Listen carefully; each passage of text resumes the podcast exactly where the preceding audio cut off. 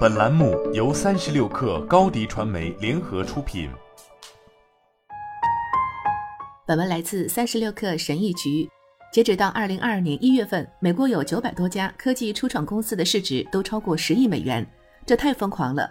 在二零一五年，市值超过十亿美元的初创公司只有八十家，那时候都觉得这已经很多了。如今的世道变了，以前是创业公司找投资者筹资。如今，热门的初创公司不再需要向投资者筹资了，投资者会主动找上门来。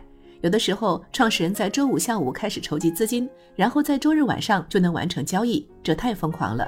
这两年，受新冠疫情影响，个人和企业对科技产品的依赖性增强，给科技初创公司创造了发展机会。此前，人工智能和技术、电动汽车、太空旅行等领域取得了突破性进展。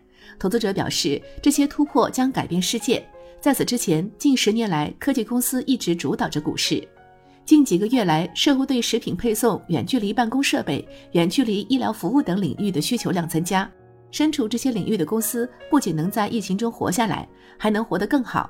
二零二一年最后几个月，随着投资者追逐数量有限的那几家初创公司以及苹果等科技股创下新高，这些资金可谓达到了狂热程度。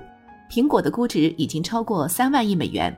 投资圈一片繁荣，在硅谷以及其他地方，高价值、现金充裕的初创公司正在以极快的速度扩张，并试图在各个领域推翻老牌公司。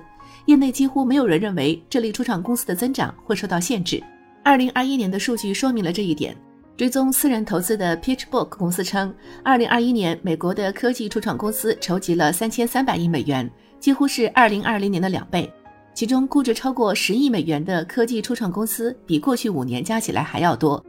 数据显示，二零二一年美国科技初创公司的首轮融资资金中值约为一千三百万美元，相较二零二零年的一千万美元增长了百分之三十。数据指出，科技初创公司在结束私募融资、进行公开上市之后，市值最高能达到七千七百四十亿美元，投资回报率是上一年的三倍。二零二二年一月份，有三家科技初创公司的估值更是达到了令人瞠目的水平。数字白板公司 Miro 的估值为一百七十七点五亿美元，支付公司 Checkout.com 的估值达到四百亿美元。对此，投资者们也准备重磅出击。风险投资公司安德鲁霍洛维茨表示，公司已经筹集了九十亿美元的新基金。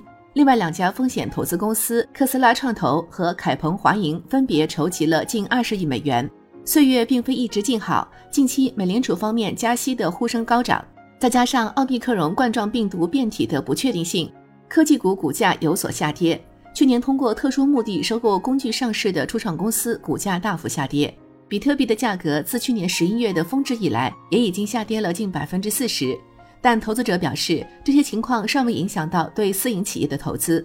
投资者们认为，即使经济暂时放缓，市场总体形势也不会有什么变化。过去十年，从 Facebook 收购 Instagram 和 WhatsApp 到 Uber 和 WeWork 等初创企业在私人市场的估值飙升，关于科技市场泡沫的激烈辩论从未停止。